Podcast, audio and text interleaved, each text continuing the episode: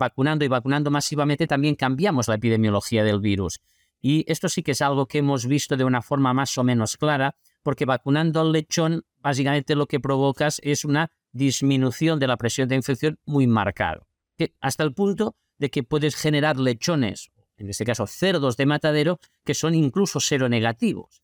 Claro, si estos animales van a representar reposición para granjas, eso quiere decir que la reposición podría entrar negativa. Eso es como echar leña al fuego en una granja donde el virus continúa estando, porque es un virus ubicuo realmente.